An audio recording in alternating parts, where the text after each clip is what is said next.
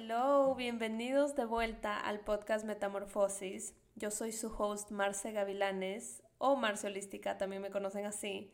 Para los que no me conocen, soy una health coach que está literalmente obsesionada con ayudar a otras personas a encontrar su camino hacia el amor propio, tal como lo encontré yo, y a enseñarles todo acerca de la salud holística, es decir, cuerpo, mente y alma. Así que eso es lo que van a encontrar acá. Y quiero que también tomen esto como una dosis semanal de aprendizaje, de crecimiento personal y que se rían un rato porque seguramente los voy a hacer reír. Así que gracias por estar aquí, espero que disfruten este capítulo y antes de empezar quiero decirles que todo lo que voy a hablar aquí está basado en mi experiencia personal y en lo que he aprendido que le funciona a mis clientas. Así que antes de probar cualquier cosa quiero que lo escuchen, que lo analicen y que vean si funciona para ustedes y de ahí lo prueben. Ok, y ahora sí empecemos. Hace unos días les hice un poll, una pregunta en mi Instagram para que me digan qué quieren aprender en este podcast. Y literalmente el 90% de ustedes respondió hábitos saludables y más que nada cómo hacer que estos hábitos saludables sean duraderos. Así que ese es el capítulo de este podcast basado en su respuesta. Les voy a dar mis hacks para crear hábitos saludables.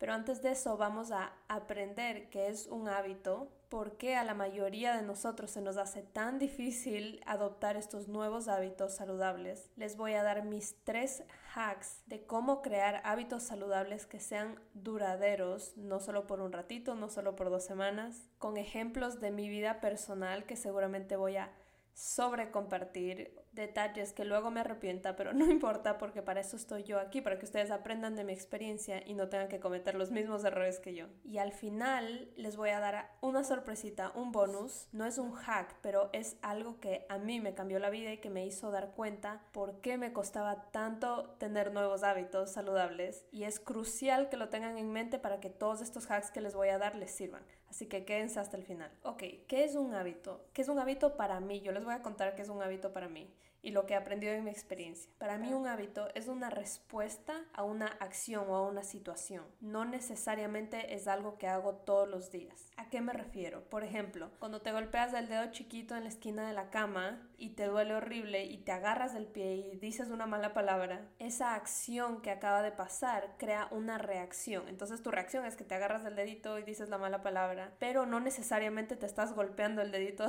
en el filo de la cama todos los días pero está tan metido en tu subconsciente que cada vez que te pasa eso, tú haces eso, que no importa si la última vez que te pasó fue hace 10 años, tú vas a tener la misma reacción. ¿Y por qué creo yo que esto es tan importante? Porque hay muchas actividades, muchos hábitos que queremos aplicar a nuestro día a día, como tomar más agua, hacer ejercicio, lavarte los dientes antes de dormir, pero en mi opinión esos son los más fáciles. Digamos que ninguno es muy fácil de implementar, pero esos son más fáciles porque los tienes tan presentes en tu cabeza que es casi imposible olvidarte. Luego, obviamente, no los haces por otras razones, pero siempre los tienes presentes. Ahora, hay estos hábitos que te pasan de vez en cuando, una vez cada tres meses o una vez al año, y esos para mí son los más difíciles, pero los más importantes. ¿A qué tipo de hábitos me refiero? ¿Cómo reaccionas cuando una persona sobrepasa los límites que a ti no te gusta que pasen? Y esto tal vez te pasa una vez a la semana en tu trabajo o una vez al cuando vas a una reunión familiar? ¿Cómo reaccionas cuando recibes una crítica en redes sociales o una crítica en persona? Y esto no es algo que te va a pasar todos los días. ¿Cómo actúas cuando acabas de terminar una relación o una amistad?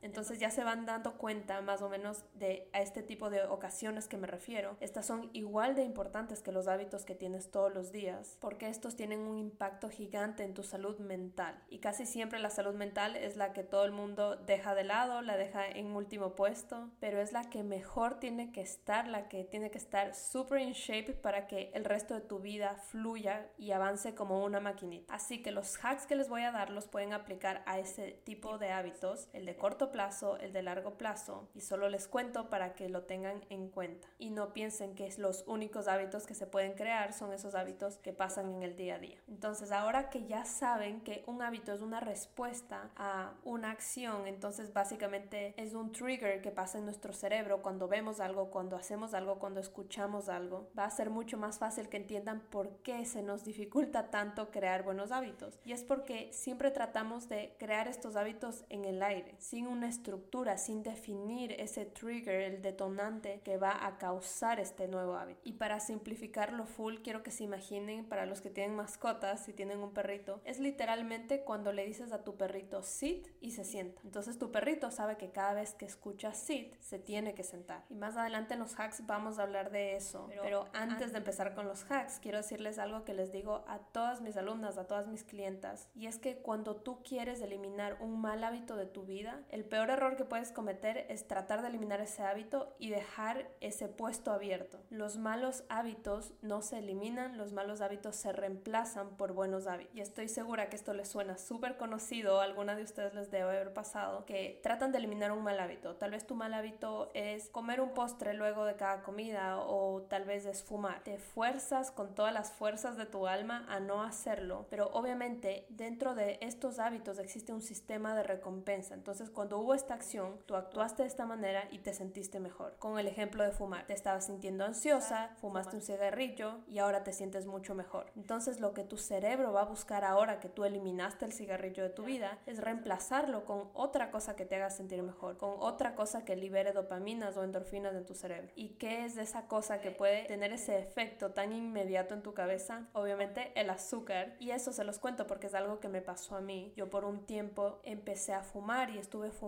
por alrededor de un año y después me mudé acá a Miami y acá no es tan común fumar y realmente no lo hice conscientemente, simplemente dejé de fumar porque ya el ambiente no se daba y yo no sé, no podía comprar el cigarrillo, pasaron muchas cosas. El punto es que no fue una decisión propia, simplemente dejé de fumar. Entonces como dejé esta vacante en mi cerebro, de aquí en adelante cuando sentía ansiedad, estrés por la universidad y simplemente quería sentirme bien inmediatamente, recurría a los dulces. Me iba a Starbucks, me compraba un postre o me iba al vending machine más cercano y me compraba un chocolate porque mi cerebro me estaba pidiendo eso. Obviamente todo esto me pasó antes de saber todo acerca de los hábitos, antes de ser health coach, pero ahora viendo todo en retrospectiva me doy cuenta que fue por eso, porque dejé una vacante, entonces entró otro mal hábito. Así que de ahora en adelante no eliminen sus malos hábitos solo por eliminarlos, sino reemplácenlo por algo positivo. Ok, ahora sí para lo que vinieron. El primer hack para que implementar hábitos saludables sea fácil para que no mueras en el intento y para que duren a largo plazo es definir cuál es tu detonante o tu trigger. Quiero que te imagines que esto es un proceso de tres pasos. Primero el detonante, luego el hábito y luego el premio. Así, literalmente, tan fácil como se escucha, tal cual como se lo hacen a los perritos. Tú le dices sit, él se sienta y tú le das un treat. Así los perritos saben que la próxima vez que tú digas sit, se tiene que sentar y en el futuro tú ya no le tienes que dar el treat porque ya está tan grabado en su cerebro que se volvió un hábito. Así que este sería la parte número uno de ese proceso de tres pasos que es encontrar tu detonante. Vamos a definir qué es esa acción que va a detonar este nuevo hábito que quieres hacer. Entonces, les voy a dar un ejemplo. Si tu nuevo hábito que quieres implementar duradero es lavar los platos apenas comes, quiero que pienses cuál es esa acción inmediata que haces antes de lavar los platos. Entonces, no sería acabar de comer, no sería levantarte de la mesa, sería literalmente poner los platos en el sink o lavadero o lavamanos, como tú le digas. Una vez que tienes definido eso, ya sabes que de ahora en adelante, cada vez que esos platos toquen el sink, la siguiente acción es lavar los platos. Ahí es donde crearías tu hábito. Y este es uno de esos casos donde dicen, una vez que lo ves, no puedes dejar de verlo. De ahora en adelante, cada vez que esos platos toquen el sink, tu reacción inmediata va a ser como que, ay, tengo que lavar los platos. Y de inicio, mi recomendación es que no importa si tal vez no lavas los platos, tal vez la primera vez solo piénsalo, tal vez las primeras cinco veces solo piénsalo. Cada vez que pones los platos ahí, que se te venga esa memoria de que, ay, tengo que lavar los platos. Y muy pronto, cuando se cree ese caminito en tu cerebro, ese camino neuronal, donde ya sabe que se tiene que activar la idea de lavar los platos cada vez que toque el zinc, sin que tú te des cuenta, sin que hagas mucho esfuerzo, vas a tener ese impulso de querer lavar los platos. Y en cada uno de estos hacks les voy a dar un tip para que les sirva y para que no cometan errores. Y el tip en este es que no dañes el orden de las acciones ahorita tú puedes estar pensando, no, pero yo sí sé que tengo que lavar los platos cada vez que lo pongo en el sink. Lo que pasa es que cuando vas y lo haces, antes de pensar que tienes que lavar los platos, metes otra acción en la mitad. Entonces les doy mi ejemplo personal. Acabo de comer, pongo los platos en el sink y en lugar de pensar que tengo que lavar los platos, me acuesto a estar en mi celular. Luego de estar 15, 20 minutos en mi celular, se me viene el pensamiento y digo, ay, tengo que lavar los platos, pero obviamente ya el orden se arruinó, entonces ya no se va a volver un hábito porque ya no está siguiendo el orden que les dije al inicio de definir tu detonante, hacer el hábito y premiarte. Otro ejemplo espectacular que les puedo dar es el que yo utilicé para empezar a tomar más agua y es que yo solo decía antes, decía, no, yo quiero tomar más agua y ya, y era algo que me acordaba tal vez a las 11 de la mañana, a las 2 de la tarde y tal vez cuando me acordaba no estaba tan a la mano el agua, no tenía un agua cerca o tal vez no estaba en mi casa, entonces era un hábito para mí imposible de implementar. Así que lo que hice fue buscar esa estructura en mi día para agarrarme de esa estructura que ya está lista. Y dije, bueno, ¿qué es algo que hago todos los días sin falta y que estoy cerca de una fuente de agua? Y es despertarme en mi casa. Así que de ahora en adelante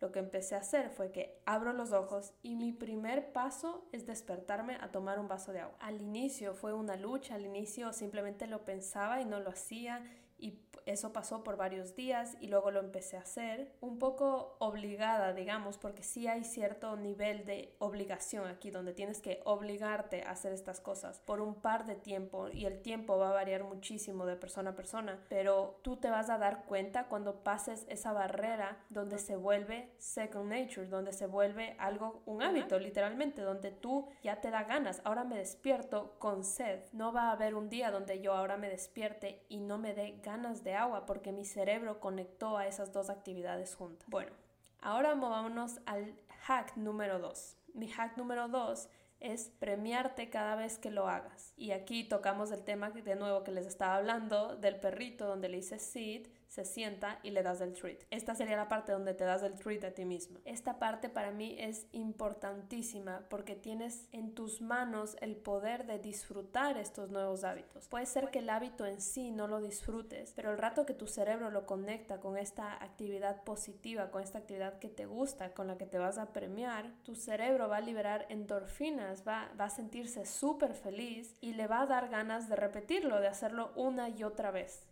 Entonces aquí les pongo otro ejemplo. Si tu meta es empezar a hacer ejercicio tres veces por semana, lo que haría la mayoría de personas es al final de esa semana darse ese premio por haber logrado esa meta, por haber hecho ejercicio, ido al gimnasio las tres veces que te prometiste. Y aunque no estoy totalmente en contra de eso, me parece algo muy chévere porque te estás dando un poquito de amor al final de la semana. En mi experiencia, en esta serie de acciones que les dije que son necesarias para crear el hábito, no estás cumpliendo con la más importante que es darte el premio. Si tú te das el premio al final de la semana, es bastante difícil que tu cerebro haga la conexión de que fue porque hiciste ejercicio el lunes a las 7 de la mañana, el miércoles a las 8 de la noche y el viernes a las 8 de la mañana. Tiene que ser inmediatamente después de la acción. Regreso a la metáfora del perrito porque es tan simple que es mucho más fácil entenderlo. Cuando estás entrenando a una mascota y tú le dices que haga algo y lo hace y tú le das el treat el día siguiente, no va a entender que es el premio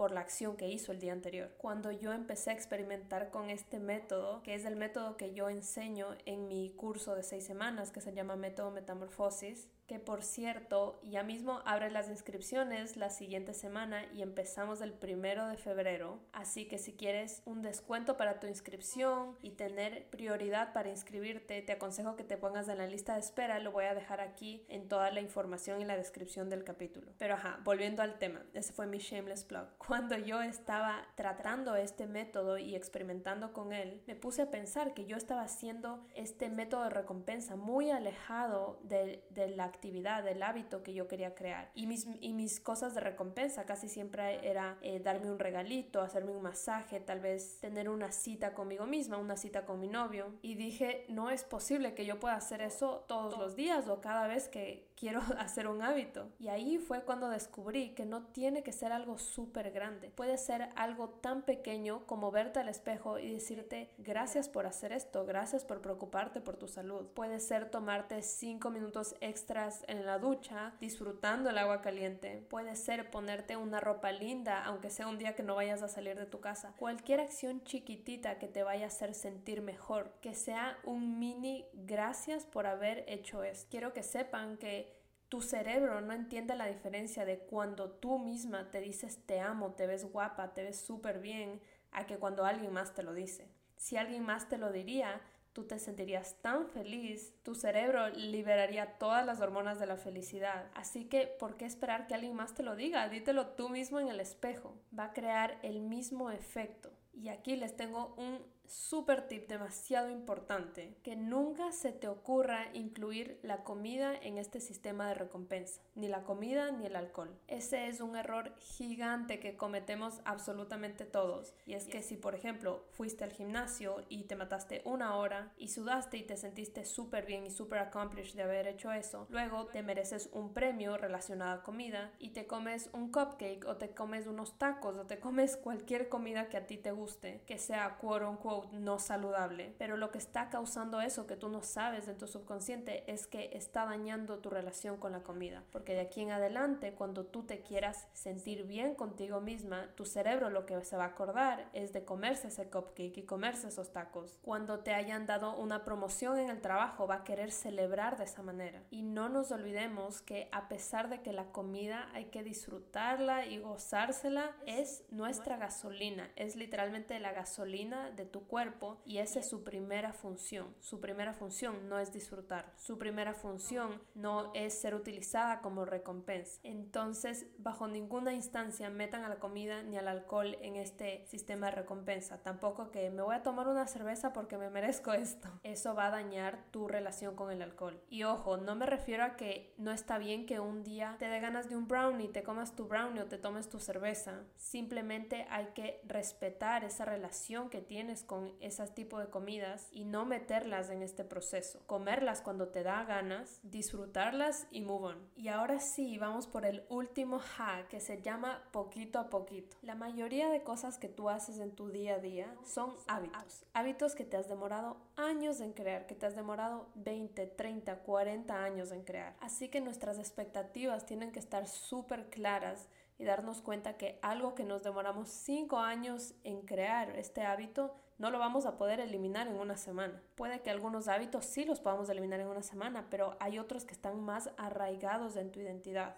Así que mucho cuidado con eso de llegar un día, sobre todo en este momento que es inicio de año, y decir, de a partir de ahora en adelante voy a tomar agua, voy a tomar té de jengibre en las mañanas, voy a hacer ejercicio, me voy a hacer el skincare todas las noches, voy a tener una cita semanal conmigo y una cita semanal con mi novio y con mi familia y un montón de cosas y yo se los digo y me río porque I've been there. He hecho eso literalmente todos los años de mi vida. Ponerte una lista más larga que la lista de tu supermercado para hábitos que quieres crear en el mes de enero es literalmente imposible y es demasiado overwhelming para ti. Y por eso es que para mediados de febrero ya no quieres hacer nada. Me acuerdo haberle escuchado esto hace tal vez unos tres años a Sasha Fitness y para mí fue un game changer. Ella explicaba, creo que en uno de sus Insta Stories decía que para crear hábitos, el tip que ella daba era que crees uno por semana. Entonces, si logras crear ese hábito por una semana, puedes empezar con el siguiente. El año que ella lo dijo, que fue como hace tres años, obviamente yo desesperada, impaciente, dije, no, eso es paja, lo voy a hacer todo al mismo tiempo. Y adivinen que, obviamente, I failed. El siguiente año se me quedó pegado eso en la cabeza y dije, bueno, lo voy a tratar. Y me acuerdo que en ese momento algo que me costaba muchísimo era hacerme el skincare en la noche. Entonces me acuerdo que cuando yo empezaba decía, no, voy a hacerme el skincare, me voy a desmaquillar, lavar la cara, lavar los dientes, eh, poner un serum, bla, bla, bla. Y lo lograba por un par de días, pero al final de la semana estaba literalmente harta. Así que se me acordó lo que dijo ella y dije, ok, no, esta semana lo único que voy a hacer es desmaquillarme. Pasó la semana y lo logré. La siguiente semana me desmaquillé y me lavaba con un jabón. Pasó la semana y lo logré. Y así sucesivamente. Luego fue con la crema hidratante, con el serum, que el aceite para el pelo y así eventualmente hasta con la mascarilla semanal que me pongo en la cara. La emoción que había dentro de mí no puedo explicarles porque durante 20 algo de años estaba tratando de tener mi skincare en la noche y lo tenía tal vez del 70% del tiempo, pero no se volvía un hábito. Y siguiendo esta regla de uno por semana hizo que se vuelva algo automático. Así que aprovechando que estamos en enero, quiero que ahorita saques una hoja de papel, un esfero y que escribas una lista de 10 hábitos que quieres crear en el 2021 y que destines un hábito por semana pero que sea lo más chiquito posible. Entonces tal vez esta semana es tomar agua, la siguiente semana es hacerte el skincare de la mañana, la siguiente semana es salir a caminar unos 15, 20 minutos, etcétera, etcétera. Puedes aplicarlo a lo que tú quieras. Y el tip que les voy a dar en este punto número 3 es que tengas mucho cuidado poniendo expectativas demasiado altas, porque lo que pasa cuando pones expectativas gigantes es que te vas a decepcionar de ti misma, vas a empezar a hablarte mal a ti misma y decir, ¿por qué hago malas cosas? ¿Por qué no soy comprometida? Y vas a autosabotear todo lo que estás haciendo. Entonces estarías básicamente haciendo lo del premio, pero al revés. Entonces terminas de hacer la actividad, ese hábito que te costó tanto hacer y al final, en lugar de decirte muy bien, eres una dura, lo lograste, vas a estar diciendo, eres un fail, ¿por qué no lo hiciste todo el tiempo? Y un ejemplo súper claro es, típico que yo me ponía, y me imagino que muchas de ustedes también, despertarte un día de loca y decir, voy a hacer ejercicio los siete días de la semana. Hacer ejercicio los siete días de la semana, de la noche a la mañana, es literalmente imposible y si tú lo has logrado, me saco el sombrero. Pero yo nunca lo he logrado. Yo, obviamente, lo he logrado por un par de semanas, pero nunca se ha vuelto un hábito a largo plazo. Y es porque yo no puedo asumir que mi cuerpo tiene la energía de hacer ejercicio todos los días. Mi cuerpo pide cosas distintas cada día, pide comida distinta cada día, tiene actividades distintas cada día. Entonces era un poco ilógico que yo haga eso. Sin embargo, lo hacía. Pero ¿qué es lo que me pasaba? De esos siete días, si yo lograba ir al gimnasio solo cinco días, solo seis días, al final de la semana me sentía decepcionada de mí misma. Me sentía como que no soy comprometida, soy irresponsable, no hago lo que no cumplo lo que digo. Ahora, dale la vuelta a la situación. Y si tú te pones una expectativa de ir tres veces por semana al gimnasio o hacer ejercicio tres veces por semana y un día te despertaste con más energía y terminaste yendo cuatro veces a la semana. Te vas a sentir on top of the world, te vas a sentir como que, wow, soy lo máximo, superé mis expectativas. Y esa emoción, esa energía que crece dentro de ti es lo que te va a dar las ganas de seguir haciéndolo y seguir aumentando esos hábitos. Así que súper consciente de lo que estás dispuesta, capaz de hacer y lo que tu cuerpo puede hacer. Es mejor empezar poquito y sentirte feliz de que lograste mucho a ponerte una meta gigante y sentirte decepcionada de ti. Y por último, aquí viene el bonus que les había hablado desde el principio, que a mí me cambió la vida. Y yo siempre les digo que todo me cambió la vida, pero es en serio, muchas cosas me cambiaron la vida. La vida va cambiando constantemente, así que no tomen por sentado si es que digo que me cambió la vida. El bonus es facilítate la vida. Un error muy común que veo que hacen mis clientas slash alumnas en mis programas es que aprenden toda esta nueva información sobre cómo comer saludable, sobre qué ingredientes son buenos y cuáles no. Y están tan emocionadas que quieren cambiar de nuevo de 0 a 100 en un día. Van a su nevera, botan absolutamente todo lo que está ahí y eso es literal creo que es una de mis partes preferidas en el programa, que es la semana número 2 me parece, donde todas empiezan a botar todo lo que tienen en la nevera y a mí me da pena porque son cosas que están todavía llenas, pero bueno, cada quien hace lo que quiera.